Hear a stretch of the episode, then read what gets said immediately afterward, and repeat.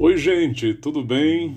Sejam bem-vindos ao nosso momento de leitura.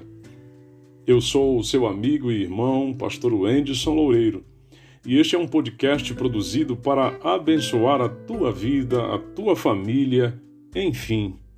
É o nosso desejo que a mensagem deste livro contribua para o reavivamento do povo de Deus nestes dias difíceis pelos quais passamos na história da Terra. Assim, permita que o Espírito Santo fale ao seu coração através destas palavras.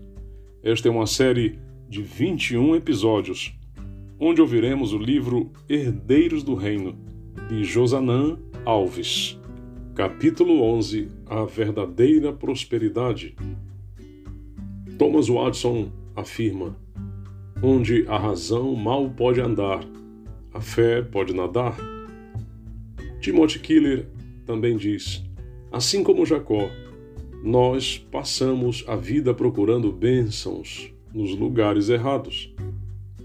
Nos capítulos anteriores, vimos que o objetivo da fidelidade bíblica não se fundamenta no que recebemos de Deus, mas no que acontece em nosso caráter quando somos fiéis. A Bíblia está repleta de exemplos de pessoas que se entregaram completamente não esperando retorno ou reconhecimento, os heróis da fé entenderam o verdadeiro sentido da fidelidade. Um dos exemplos mais extraordinários para mim está no livro de Daniel. O capítulo 3 registra a história de uma enorme estátua que o rei Nabucodonosor mandou construir. Essa estátua deveria ser adorada por todos os que estivessem presentes em uma convocação que ele havia feito. Quem não a adorasse seria imediatamente jogado em uma fornalha. Os três amigos de Daniel escolheram o caminho da fidelidade a Deus. Isso era incompreensível para o rei. Ao ser informado da desobediência deles, o rei mandou chamá-los e perguntou: Sadraque, Mesaque e Abdinego, é verdade que vocês não prestam culto aos meus deuses, nem adoram a imagem de ouro que levantei? Daniel 3,14. E em seguida fez uma terrível ameaça: Se não a adorarem, serão no mesmo instante lançados na fornalha de fogo ardente. Daniel 3, verso 15. Sabe o que o rei estava realmente dizendo? Ser fiel é arriscado. Vocês estão dispostos a correr esse risco? Até aquele momento, Sadraque, Mesaque e Abdinego estavam em silêncio. Mas quando o rei disse: quem é o Deus que os poderá livrar das minhas mãos? Os três não conseguiram ficar calados. O rei havia afirmado que a fidelidade deles não daria um bom resultado, pois na concepção religiosa de Nabucodonosor só valeria a pena ser fiel a um Deus que demonstrasse poder com livramento. Para o rei, o Deus dos Hebreus não tinha capacidade de livrá-los. Muitas vezes achamos que nosso Deus é mais parecido com o Deus de Nabucodonosor do que com o Deus dos três jovens. Criamos mentalmente a ideia de um Deus que tem como principal função nos livrar, abençoar e proteger, sempre de acordo com a nossa concepção de livramento, bênçãos e proteção. Precisamos entender que Deus é soberano e sábio. Seu principal objetivo é nos transformar e não necessariamente nos fazer felizes nesta vida. Sadraque, Mesaque e Abidnego responderam ao rei: Ó oh, Nabucodonosor, quanto a isto não precisamos nem responder. Se o nosso Deus, a quem servimos, quiser livrar-nos, ele nos livrará da fornalha de fogo ardente e de suas mãos, ó Rei. E mesmo que ele não nos livre, fique sabendo, ó Rei, que não prestaremos culto aos seus deuses nem adoraremos a imagem de ouro que o Senhor levantou. Daniel capítulo 3, verso 16 ao 18. A resposta deles ensina as seguintes verdades. Primeiro, o Deus de Israel é capaz de livrar e socorrer. Por isso eles disseram, em outras palavras, cremos que o Deus a quem servimos é capaz. Você realmente crê em um Deus capaz de livrar? Precisamos ter a certeza de que nosso Deus é um Deus vivo, atuante e poderoso. Ele é capaz de fazer milagres, de livrar e socorrer. Nunca duvide disso. Quando as dúvidas tentarem tomar conta da sua mente, vá à Bíblia e relembre que o Deus a quem servimos trouxe o mundo à existência. Abriu o Mar Vermelho, ressuscitou mortos, acalmou tempestades, curou graves enfermidades. Esse é o nosso Deus. Nele devemos confiar. Segundo, não o servimos por causa do livramento, mas por ele ser o nosso Deus. A maior recompensa de quem é fiel não é a bênção de Deus, mas o próprio Deus. Essa foi a resposta dos amigos de Daniel ao rei Nabucodonosor. Com confiança, eles estavam afirmando: Deus pode nos livrar da fornalha e das tuas mãos, ó rei. Mas se, em sua soberania, ele decidir não nos livrar, saiba que continuaremos fiéis a ele. Isso é extraordinário. Eles mostraram sua completa confiança em Deus enquanto deixavam para Deus a liberdade para fazer o que quisesse. Eles estavam seguros na capacidade de Deus de realizar milagres, mas serviriam a Deus mesmo sem qualquer atuação sobrenatural em seu favor. O profeta Abacuque expressou a mesma ideia com um maravilhoso hino.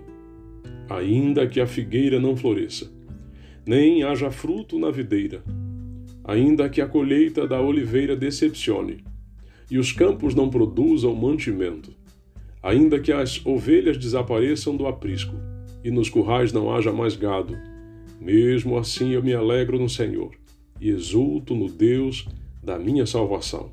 Abacuque 3, verso 17 e 18.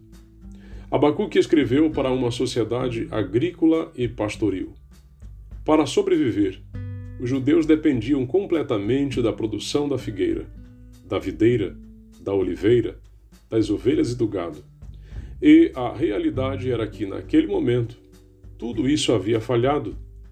Era o momento de o profeta dizer ao povo que havia um Deus que permanece quando tudo falha.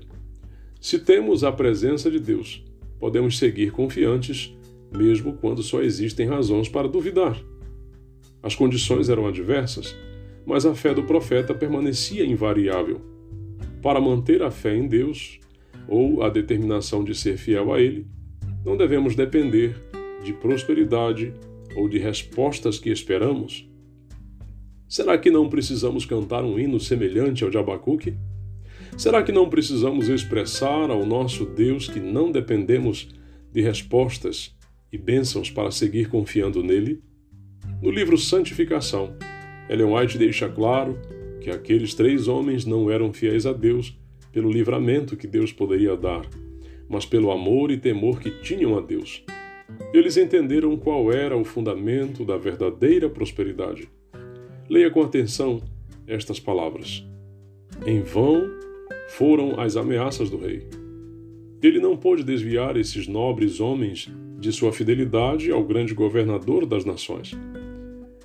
Eles haviam aprendido da história de seus pais que desobediência a Deus significava desonra, desastre e ruína. Que o temor do Senhor não é somente o princípio da sabedoria, mas o fundamento de toda a verdadeira prosperidade. Eles olharam com calma para a fornalha inflamada e a multidão idólatra. Tinham confiado em Deus e ele não os desampararia agora. Sua resposta foi respeitosa, mas decidida. Fica sabendo, ó rei, que não serviremos a teus deuses, nem adoraremos a estátua de ouro que levantasse. Daniel 3,18 É uma grande bênção honrar ao verdadeiro governador das nações. Você acha que alguém que está servindo a Deus está realmente preocupado com compensações financeiras ou recompensas passageiras? A verdadeira prosperidade consiste na fidelidade inabalável e na esperança de um dia ouvir dos lábios de Cristo as palavras: Muito bem, servo bom e fiel. Mateus capítulo 25, verso 21. Quer um vislumbre de como isso acontecerá? Então use a imaginação e pense nas seguintes cenas descritas por Ellen White. Nenhuma linguagem humana é capaz de descrever as cenas da segunda vinda do Filho do Homem nas nuvens dos céus. Virá vestido nos trajes de luz, os quais tem usado desde os dias da eternidade. Uma santa comitiva de anjos com coroas resplandecentes na cabeça escolta-o em sua vinda. Por entre as oscilações da terra, o clarão do relâmpago e o estrondo do trovão, a voz do Filho de Deus chama os santos que dormem. Ele olha para a sepultura dos justos e, levantando as mãos para o céu, diz em alta voz: Despertem, despertem, vocês que dormem no pó, e levantem-se. Crianças serão levadas pelos santos anjos aos braços de suas mães. Amigos separados pela morte por longo tempo se encontrarão para nunca mais se separarem. Ali se acham as fileiras de anjos de cada lado, e os resgatados de Deus entram pelo meio de querubins e serafins. Cristo lhes dá as boas-vindas e põe a sua bênção sobre eles. Muito bem, servo bom e fiel, entra no gozo do teu Senhor. Mateus 25, verso 21. Vi então um inumerável exército de anjos trazerem da cidade gloriosa coroas com nomes escritos, uma para cada santo. Pedindo Jesus as coroas aos anjos, apresentaram-nas a ele e com suas próprias mãos o adorável Jesus as colocou sobre a cabeça dos santos. Dos lábios do Rei da Glória se ouvirá a bênção que ressoará em seus ouvidos como a mais doce música. Vinde benditos de meu Pai possuir por herança o reino que vos está preparado desde a fundação do mundo. Mateus 25, 34. Então os remidos receberão as boas-vindas às moradas que Jesus lhes está preparando. Você acha que alguém que está esperando viver estes momentos é capaz de se conformar com uma mísera recompensa humana? Você acha que alguém que pensa frequentemente nestes eventos se conforma com algo menos que a eternidade? Então, a verdade é a seguinte: os fiéis não esperam recompensas de Deus nesta vida, pois qualquer recompensa terrestre é infinitamente menor que a recompensa que eles já receberam pela fé em Cristo Jesus. Isso não significa que o fiel se conforma com pouco. A verdade é que ele já desfruta de muitas bênçãos. Hoje vamos finalizar nossa caminhada escrevendo um hino de louvor ao nosso Deus. Releia as palavras do profeta Abacuque e escreva seu hino, expressando a suficiência de Deus em sua vida. Vamos orar? Senhor, em nome de Jesus, entramos na tua presença para apresentar cada vida que aqui está acompanhando esta oração e a leitura desta palavra. Eles têm lutas, Senhor, e têm desafios e por eles pedimos que o Senhor interceda de tal forma que o coração deles não se apegue à prosperidade neste mundo, mas sejam eles sustentados, Senhor, pela tua mão, até que o Senhor retorne e, ao voltares, os leves definitivamente para a prosperidade eterna. Nós cremos assim, porque tu dissestes, e por isso agradecemos, no nome de Jesus Cristo. Amém, Senhor, e graças a Deus.